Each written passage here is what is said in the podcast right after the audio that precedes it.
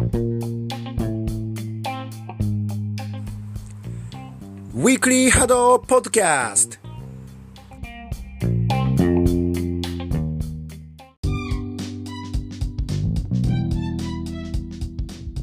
誰もが気軽に波動に親しめて手軽に情報を振り返れる番組、ウィークリー波動ポッドキャスト。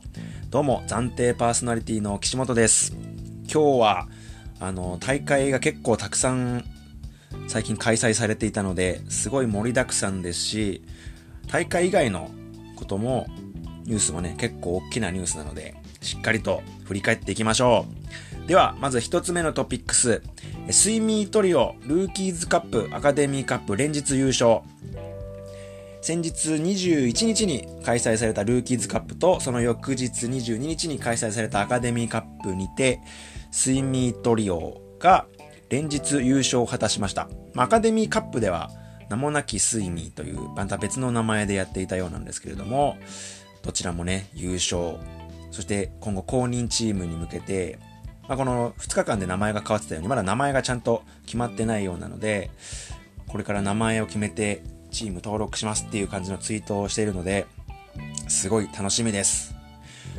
しかもこの2つとも結構なんかルーキーズ隊とかアカデミーの中で大会で活躍しているチームが出ていて、ルーキーズカップの方では、えっ、ー、と、風林火山が、えー、出てきて決勝で当たってたんですよね。あの、アークエースが優勝した時に準優勝だった風林火山が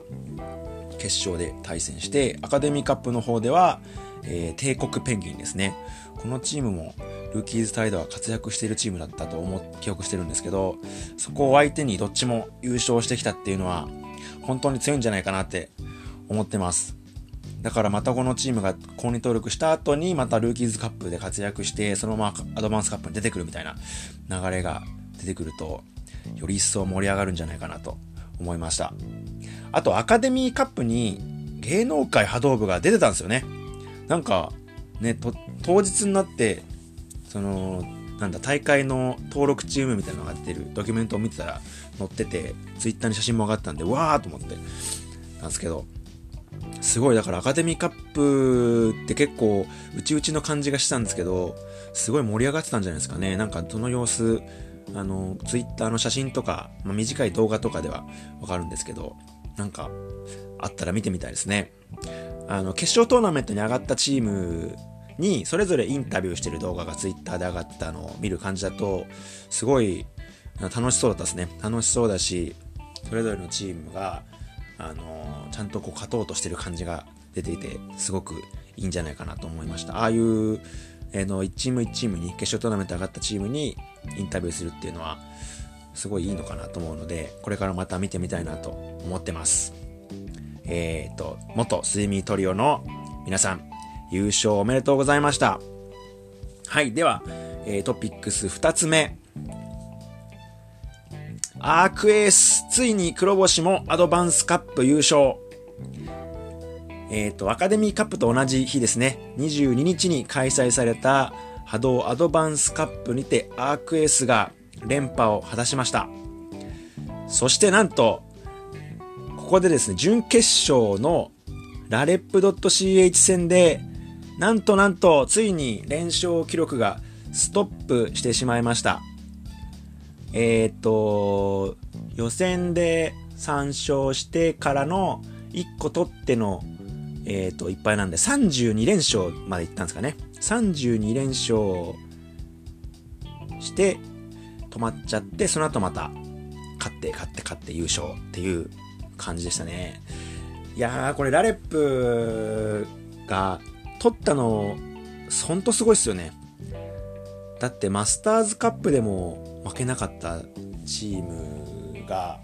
ここで黒星をして、あの、つつ、黒星がつくっていうのは、なかなか想像しづらいことだったと思うんで、ここで勝ったラレップは、すごいなと、まあ、ラレップ、あの、ライト選手が、あの、まだ全開ではないんで、じゃないかと思うんですけど、最近も大会には出てきて、これからね、あのー、春の予選、スプリングカップの予選に向けて、どんどん力をまたつけてくるんじゃないかなと、本当に怖い存在だなと思います。そして、一方のアークエースも、そこで初黒星を喫しても、その後きっちり負けずにラレップを倒して決勝でもしっかり勝って優勝するっていうのは本当にすごい強いなと思いましたあとこれ決勝が決勝はミスタ戦だったんですね。ミスミスタもまたあれですね。あのまたここで決勝に上がってきて安定して活躍してるなっていうところはもちろんすごかったんですけどこのミスタ戦の1戦目がえっ、ー、と11 11対0かなんかのすごいあの圧勝だったんですね。ゼロに抑えるっていうところがまたすごくて、シールドだったのかな？シールドを貼ってってっていうやつだったんですけど、いや、ハクエス、シールド貼るのが、決勝は確かシャー選手だったんですけど、予選ではロゼ選手がシールドを貼ってたりとか、あと練習ではコウキ選手もシールドを貼ったりするんですよね。なんで、いや、すごいな、その、各メンバーの幅がすごいし、その3人シールドを使ってくる可能性があるっていうのが、本当にちょっと厄介ですよね。あの、例えば貼るパターン、両サイドに貼ってくるとか、片側に寄せてくるとか、貼るパターンが仮に、その各選手で一緒であっても、貼る時の動きとかが全然違うと、やっぱなんとなく、あついつい、ついついそのシールドプレイヤーに打っちゃったりするような時もあれば、あの、もともとそういう狙うつもりでえっ、ー、と、打っていくっていう風に決めてても、選手が違うと今度は逆に当たらなかったとかあるんで、そういう風にプレイヤーが変わってシールドを貼って、しかもきっちり貼っちゃうっていうなると、いや、これはなかなか厳しいなと思いました。いやー、アクエス、初黒星は、ちょっとまあ残念でもあるんですけども、ロゼ選ロゼ選手がね、あのー、そこについても強くなるために必要だっていう感じのツイートをしてたので、これからまたマスターズカップ予選と強くなって、強くなってっていうかまあ、強くならないでっていう気持ちはないです。何言ってるんでしょうかね。強くなった上で、あの、僕たちもそこに勝てるように頑張りたいなと思いますので、これからまたどんどんすごいところを見せてほしいと思います。アークエースの皆さん、優勝おめでとうございます。さあ、トピックス3つ目。えー、波動ジャパンリーグ開幕、ワチャゴナピーポー解消。これは、えー、昨日ですね、4月23日の夜9時から日比谷の本メリップ本社にて、波動ジャパンリーグの初戦が開幕しました。えっ、ー、と、延期になっていって、その延期になった分はまた後日になってるんですけど、えっ、ー、と、当初予定されていた、えっ、ー、と、日ですね。昨日のは今日、当初予定されてた日に、えー、開幕で、これが第1戦となりました。えー、結果は、ワチャゴナピーポーが6勝、バグブロが1勝で、えっ、ー、と、点としては7点、ワチャゴナピーポーが7点獲得、バグブロが1点獲得という結果になりました。ワチャゴナピーポーはやっぱ空気がすごいいいですよね。あのー、なかなかこのなんだ、配信の音声に、周りの声ってそこまですごくわかるように入ってこないんですけど、わちゃごなピーポーの方は点を取るたびに声が聞こえてくる感じがあって、それって、まあ、相手チームにとってはすごいやりづらいですし、自分たちの方としては、あの、いいムードになるんじゃないかなと思うので、そういうところが素晴らしいなと思いました。あと、その今回の新しいバージョンになって初めての特殊ルール戦だったんですけどえっ、とステータスとしてはなんか極端に変わった感じではなかったのかなと思いますね。シールド8も、えー、と片方シールド強くてもう片方サブシールドみたいなサブシールドサブアタッカーみたいな感じだったと思うし極端に変わった感じではなかったですけどね。ただ戦い方として、えっ、ー、と、ステータス、あの、アンダー20、アンダー20の時に、パチャゴナピーポーは、あの、今回の新しい、えっ、ー、と、ステータスになった時に、シールドが、シールド固く振らない限り枚数が減ってしまうっていうのがあるんで、それを考えてなのかはちょっとわかんないですけど、あの、わちゃわらピーポーはシールドちゃんと活かそうとする、あの、ステータスと動きだったんですよね。そこが良かったのかなと。もう、もう、その前の試合でもずっと勝ってはいるんですけど、この新しいステータスでやったっていう意味で言うと、そのアンダー20のところが、すごいいい、あの、プレーとステータスだったんじゃないかなと思いました。あと、個人的にはね、広大選手が、シールドに隠れて、隠れて出て、また戻るみたいな動きがあって、それも、すごいシールドを活かしながら、あの、まあ、あの、いろんな意味で活かすってですね、あの、点を食らわないっていう意味でも、えー、活かすし、逆にシールドを通りにするっていう意味でも活かしてるし、すごく良いプレーだったんじゃないかなと思いました。えー、バグブロも、バグブロもね、あの、全敗せずに最後の1個を取ったので、これからまた、えっ、ー、と、気落ちせずにいいプレーを見せてほしいなと思います。今ね、ユート選手が怪我でね、休んでいて、あの、みかん選手がここで、もうみかん選手はね、マスターズカップとこれしか出てないっていうのは結構、あの、大変だと思うんですよね。入ったばっかりで。だけど昨日も、確かに狙われちゃって、あの、スケール1ですかね。スケール1。あの、ちっちゃい、ちっちゃいボールだけで、えっ、ー、と、やる、スケール1っていうルールで、みかん選手がね、新加入のみかん選手が出てたんですけど、すごい狙われて大変そうだったんですけど、それでも、結構、まあ、よ、避けれてる感じがあったので、これで、あのー、あんまりね、なんか、やられちゃったなっていうんじゃなくて、むしろ逆に、これでそこまで大差つけられなかったんだから OK じゃね？くらいの感じで、またやっていってくれればいいなと思います。思いますなんて言ってるんですけどね、あの、実は僕が所属してるチャリオットあの同じグループなんで、はい、倒してやりたいと思います。はい、えーと、わちゃごなピーポー、初戦、解消おめでとうございます。では、トピックスの、えー、4つ目。え、シンガポールでルーキーバディ 2on2 コンテストを開催。こちらは、えーと、ジャパン、あ？これ20、何日だ？ちょっと日付忘れてたんですけど、22か23に開催されたシンガポールの大会ですね。ルーキーズバディ 2on2 コンテストが開催されて、えー、っと、ビジランテ。多分ビジランテだと思うんですよね。読みが。ビジランテが優勝しました。あと2位がライトブラザーズ。3位が MYM かな読み方。でした。でこの 2on2 の大会は、えっ、と、多分登録が15チームだったんですよね。で、1チーム多分なか、いなかったかなんかで、えっ、ー、と、14チームだったと思うんですけど、えっ、ー、と、まず、各4チーム4チーム3チーム3チームでグループ予選を行って、えっ、ー、と、そこのから2チームずつ勝ち上がって8チームでトーナメントをするという形式だったんですけど、すごいですよね。13チームちゃんと出てきてて、それでしかも、あのー、今年から大会が結構たくさんあるみたいなんですよね。このルーキーズバディが、まあ3月、あ、3月21だ。3月21にあったんですね。3月21にあって、で、4月にも、えっ、ー、と、バトルアリーナ 3on3 っていうなんかカテゴリーがいくつかあるんですけど、カテゴリーが、あの、ルーキーズバディっていうのがあって、その上のカテゴリーがバトルアリーナ 3on3。で、その上のカテゴリーが、えタイタンリーダーっていう、1音、2音、3音があるカテゴリーで、一番上がビーストチャレンジっていうカテゴリーみたいなんですね。で、4月には、えー、2番目のバトルアリーナの3 on 3。えー、5月の終わりには、タイタンリーダーっていうのがあって、で、6月の真ん中ぐらいにビーストチャレンジっていうのがあります。で、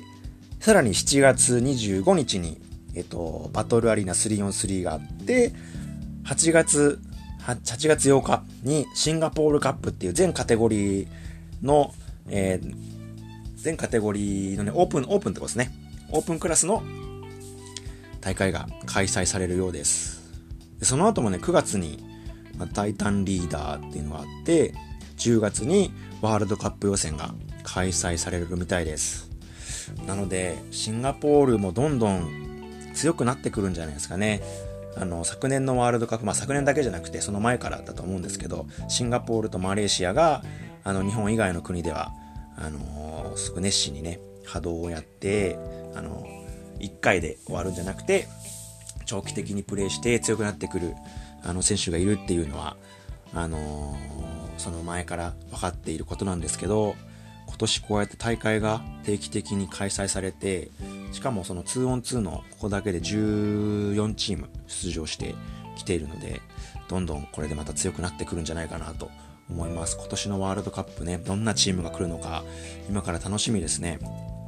えっ、ー、と、YouTube でこのシンガポールカップの様子は、あの、アーカイブにあるので、ぜひ興味ある方は見ていただけ、見ていただくと、すごく、えっ、ー、と、なんていうかね、気持ちが盛り上がってくるんじゃないかなと思います。はい。では、えー、優勝したビジランテのお二人、おめでとうございます。コングラチュレーション。はい。では、トピックスの5つ目。新コートオープン。これは本当待望ですね。あの、まあ、と同時にね、両国が、つい、この間土曜日ですかね、土曜日に波動の営業が終わってしまったんですけど、ここで新たなコートがオープンします。一つ目は、えー、千住、駅で言うと牛田駅、足立区の牛田駅から、えー、近いところですね。水野、えー、なんだ、フットサルクラブ、あれなんだっけ、水野のコートですね。ここが4月2日の木曜日から正式にオープンするということです。今もうすでにね、3月の17日からプレイオープンということで、あの、うちうちには、あのプレイできるようになってるんですけども、正式にオープンするのが4月2日です。ここはね、あの、シャワーもちゃんとついてる。まあ、両国もね、シャワーついてて、だからすごいいいなって思ってる人もいたと思うんですけども、あの、この先住のコートもシャワーがついてるので、すごく快適に過ごせるところだなと思います。えー、まだ僕行ってないんですよね。でも、17日に、17日が18日もうプレイオープンしてすぐに、波動の選手たちは、あの、何人か行ってたんですけど、何人かどころじゃないのか。20人ぐらい来たって言ってたんですよね。あのー、床はあ、フローリングっぽくて、えっ、ー、と、以前あった、えー、出てこねえ、すぐに。ね。なあ、名前がどうせちゃったな。えー、っと、なんだろう、なんだろうな、パシフィコが出てきちゃうんだよ。パシフィコじゃないんだよ。横浜には間違いないんだけど、えー、パシフィコじゃなくて、スポッチャじゃなくて、はい。あの、すいません。ド忘れしてしまいました。ソプラティコだ。ソプラティコ。ソプラティコっぽかったって言ってました。いやー、なんでパシフィコが出てきちゃったんだろうな。僕も近々行きたいなと思ってます。ただ、ね、先住、距離的にはね、僕はちょっとある、あるんですね。ですが、もう一個オープンします。4月上旬に日比谷のミリープ本社と同じ建物の地下になんとなんと波動コートとそして X ボールのコートもオープンします。波動コートが2コートあって X ボールのコートが1コートっていうことらしいですね。あの具体的にはあのそんな細かいこと出てないんですけどあの全部予約制完全予約制になるとのことです。ね、2コート1コートっていうのは、アドバンスカップの、あの、試合と試合の合間に、えっ、ー、と、実況してた元木さんが、配信した元木さんが、あの、花より先のミキティ選手とね、話してる時に言ってたことなんですけど、2コートできるって本当に、で、大きいですよね。僕はこの日比谷がオープンすると、日比谷が家から一番近いので、ここですごい練習したいなと思うんですけどね、チームのチャリオットのメンバーは、他の人は多分日比谷近くないんですよね。仕事終わりとかだと、あの、近いかもしれないですけど、基本的には家からはそんな近くないと思うんで、もしかしたら、結局ね、僕は日比谷ではやれないかもしれないですね。あー、日比谷でやりたいいや、あと X ボールもあるから、これもすごいいいですよね。X ボールって今までその本社の脇にあるコートで、あの、選手とかね、あと説明会や探検体験会に来た人だけしかできなかったんですけど、予約すれば、え、ー、とね、そこで一緒にできるっていうことなんで、これもね、あのいろんな人に体験してもらえるから、すごくいいなと思いました。楽しみですね。新しいことを早くオープンしてほしい。はい。では、今週は大会の内容盛りだくさんでお届けしましたが、こんな感じです。どうでしたでしょうか？えー、また、来週はマスターズカップですね。マスターズカップがあるので、マスターズカップの結果を中心にお届けしたいと思います。では、えー、本日も最後までご視聴ありがとうございました。バイバイ。